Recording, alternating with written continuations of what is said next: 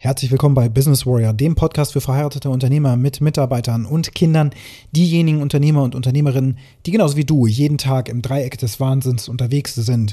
Und das heutige Thema lautet Definitionen. Wir brauchen Definitionen. Und warum? Das erfährst du gleich nach dem Intro. Bis gleich.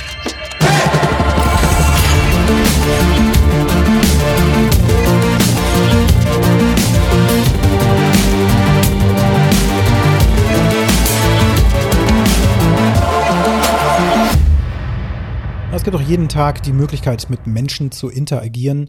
Und wenn wir das machen, dann sprechen wir ja oftmals über verschiedenste Themen, die uns im Alltag ebenso bewegen. Zum Beispiel solche schrecklichen Situationen wie der Krieg in der Ukraine oder die Pandemie. Das sind natürlich ganz große Dinge bis hin zu Inflation, aber auch kleine Alltagsprobleme, zum Beispiel diese Baustelle, die dich auf dem Weg zur Arbeit jeden Tag nervt oder sowas. Und manchmal hm, geht dann diese Diskussion auch in andere Gefilde. Du kennst das so, ne? man redet über bestimmte Sachen und dann bewegt man sich von Thema zu Thema und man hat verschiedenste Meinungen und tauscht sich darüber aus. Und irgendwann merkst du so, hm, irgendwie reden wir nicht über das Gleiche. Ne? Wir haben jetzt hier einen Begriff in den Raum gestellt, zum Beispiel Inflation. Und irgendwie ist für uns nicht ganz klar, was eigentlich dahinter steht. Oder jemand bringt plötzlich irgendein Buzzword.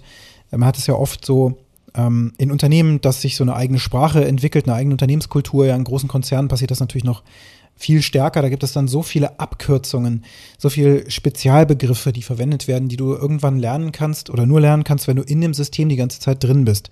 Und durch diese Sprache wird natürlich mh, hm, so eine Art Zugehörigkeit auch geschaffen. Also diejenigen, die die Sprache sprechen, gehören zu der Gruppe dazu. Diejenigen, die die Sprache nicht sprechen, die gehören zu dieser Gruppe eben nicht dazu. Und wenn du dann da sitzt und mit jemandem, der schon Ewigkeiten in diesem Projekt zum Beispiel drin ist und dass du jetzt neu reinkommst, wenn derjenige da eben solche Fachwörter raushaut, noch ein nöcher, irgendwelche Abkürzungen, die du noch nie gehört hast, dann traut sich auch fast kaum einer, dann wirklich mal nachzufragen, hey, Moment, was bedeutet denn diese Abkürzung?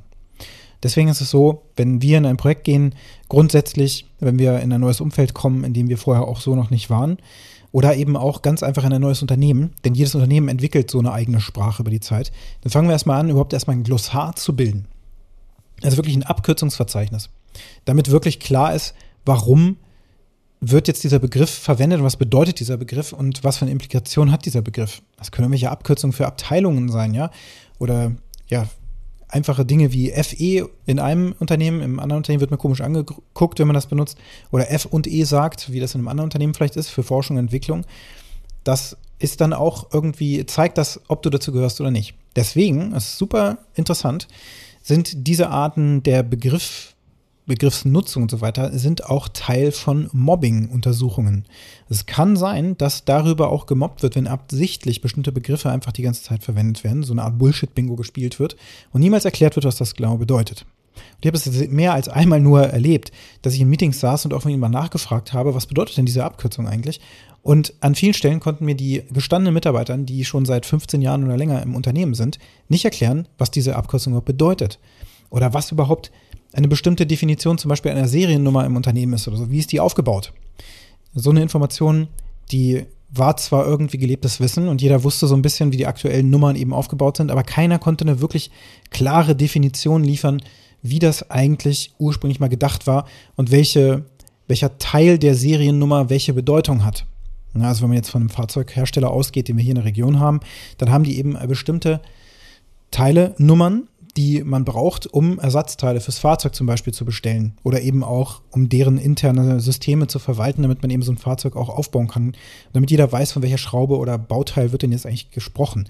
Und da so eine so Bauteile eben auch Versionen haben, die werden ja weiterentwickelt. Ein Sitz zum Beispiel, den keine Ahnung, man 1990 in einem Auto eingebaut hat, der entspricht natürlich nicht mehr einem Sitz, den man heute in ein Auto einbauen würde. Und ähm, deswegen gibt es im Grunde verschiedenste Varianten und Evolutionen von diesen Sitzen und nicht jeder Sitz wird dann in jedem Fahrzeug verbaut und so weiter. Das heißt, es entstehen dann so Teile, Teilebaumstrukturen und so weiter, sodass das Fahrzeug komplett beschrieben ist.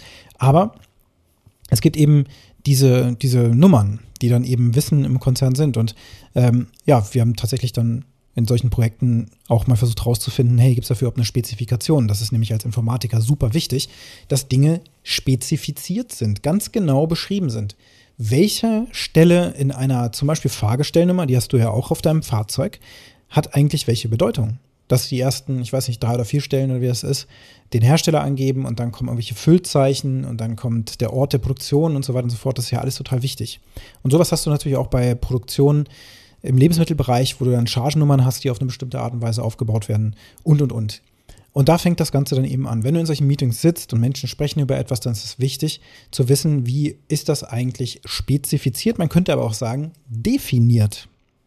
Eine Definition ist ja nun eine einheitliche Bedeutung eines Wortes zum Beispiel eines Begriffs, sodass wir alle genau wissen, was damit gemeint ist. Und da fängt das Problem an. Im, Im, alltäglichen Alltag, wenn man sich austauscht, dann sind viele Begriffe überhaupt nicht definiert und viele, wenn man mal nachfragt, die können auch gar keine vernünftige Definition von bestimmten Begriffen, Fachwörtern oder sowas überhaupt liefern. Und deswegen ist es aber auch wichtig, dass wenn man jetzt in eine Diskussion einsteigt, und das tust du eben auch jeden Tag, wenn du beispielsweise Projekte voranbringen möchtest, mit deinen Mitarbeitern für Veränderungen sorgen möchtest, neue Produkte entwickeln möchtest und so weiter, dann gehst du immer in Diskurs und in Diskussion mit anderen Personen. Denn da fängt ja Kommunikation an, da fängt Veränderung an, wenn man kommuniziert. Und erinnere dich zurück, durch Kommunikation werden Projekte zu Fall gebracht. Warum? Weil man sie oftmals nicht versteht. Es ist nicht nur so, dass einfach schon verschiedenste Bedeutungen im Kopf entstehen, wenn man von dem Begriff zum Beispiel Feder spricht, ja, Daunenfeder oder Springfeder oder was weiß ich, was für eine Feder. Zum Beispiel gibt es ja auch diese Federn, die hm, so fast selbstständig, die Spielzeug, ne, was selbstständig die Treppen runterläuft in Häkchen. Das sind ja auch Federn, also ein physikalisches Konstrukt, die Feder. Ähm, da fängt das natürlich schon an. Man müsste jetzt eben spezifizieren, was für eine Feder ist genau gemeint. Aber jetzt geht es auch noch mal ins Detail aus. Was für ein Material ist die und wie groß ist die, was für eine Zugkraft muss die haben und sonst was. Also man kann das ja bis ins Detail treiben. Oder auch wenn du von Konzepten sprichst wie Spiral Dynamics oder so, für die Weiterentwicklungshistorie des Menschen, wenn man es mal so um, umreißen möchte, dann gibt es da bestimmte Begriffe, die eben geprägt sind in diesen Konzepten. Oder auch New Work, ich habe mal Holakratie gemacht, ja, dann sagst du, was ist denn Holakratie? Da muss man erstmal definieren, was meinst du denn damit eigentlich? Und da fängt es an. Wenn du mit jemandem diskutierst, dann ist wirklich die Frage, wenn jemand jetzt von etwas spricht, damit ihr nicht sofort in einen Konflikt geratet, ist es wichtig herauszufinden, was die Definition deines Gegenübers also wirklich zuerst mal zu prüfen, hey, sprechen wir über dieselbe Sache.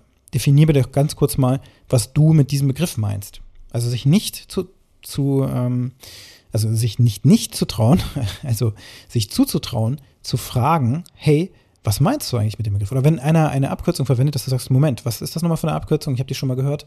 Es gibt zum Beispiel jetzt gerade diese Abkürzung RPA für Robotic Process Automation oder sowas. Also im Grunde das, was es schon ewig gab, ne? Also Roboter, die die die Produktion durchführen. Roboterarme kennst du ja schon, gibt es Ewigkeiten schon in der Automobilindustrie zum Beispiel oder in Produktionsstraßen, wo eben der Mensch auch äh, bestimmte Handlungen eben nicht mehr vollführen kann, einfach kräftemäßig oder so, und wo ein Roboter das einfach äh, viel schneller und einfacher und konsistenter auch hinbekommt.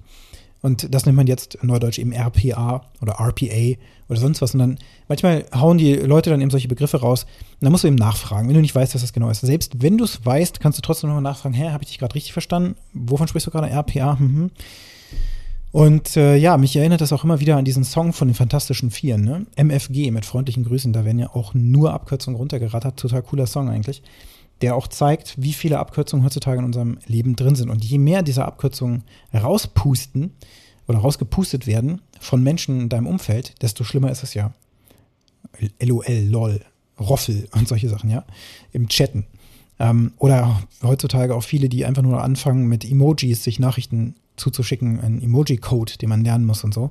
Und das irgendwann äh, überfordert das auch unsere menschliche Kommunikationskapazität. Nicht nur, weil wir eine neue Sprache eigentlich lernen müssen, das ist wie eine neue Sprache, die man lernen muss, jedes Mal, sondern weil wir uns auch einfach nicht verstehen und deswegen immer wieder in Konflikte geraten. Also, der Rat heute für dich lautet, wo in deinem Leben gibt es viel zu viele Abkürzungen und ungeklärte Begriffsdefinitionen, über die immer wieder auch diskutiert werden obwohl das eigentlich gar nicht nötig wäre, wenn eine einheitliche Diskussionsgrundlage am Anfang geschaffen werden könnte. Wo kannst du deine Kommunikation optimieren und anderen auch aktiv erklären, was du mit bestimmten Abkürzungen und Begriffen meinst? Denn nicht jeder lebt in deiner Welt. Wir müssen unsere Welt gegenseitig uns verstehbar und begreifbar machen. Das geht über Definitionen von Begriffen. Achtung, Achtung. Ich erinnere nochmal an dieses Thema Mobbing. Wenn jemand sehr viele solcher Begriffe rausknallt, und in dem Wissen, dass auch viele Menschen sich gar nicht so trauen werden, nachzufragen, dann musst du da auch ganz genau hingucken. Also wenn du in deiner Führungsriege solche Menschen hast, Achtung, Achtung, ganz genau hinschauen und auch dort dafür sorgen, dass ab sofort Dinge auch erklärt werden. Und zwar so, dass ein gebildeter Laie das verstehen kann. Das muss gegeben sein. Einfache Sprache, wenig komplex. In diesem Sinne, wenn dir der Podcast gefallen hat, dann bewerte ihn mit fünf Sternen oder mehr, falls das geht auf der Plattform, wo du ihn gerade hörst. Wenn du mit mir in Kontakt treten möchtest, dann kannst du das sehr gerne tun. Nutze die Kontaktdaten in den Show Notes, die du unten findest an dieser Episode. Und jetzt wünsche ich dir einen ganz erfolgreichen Tag. Thank you.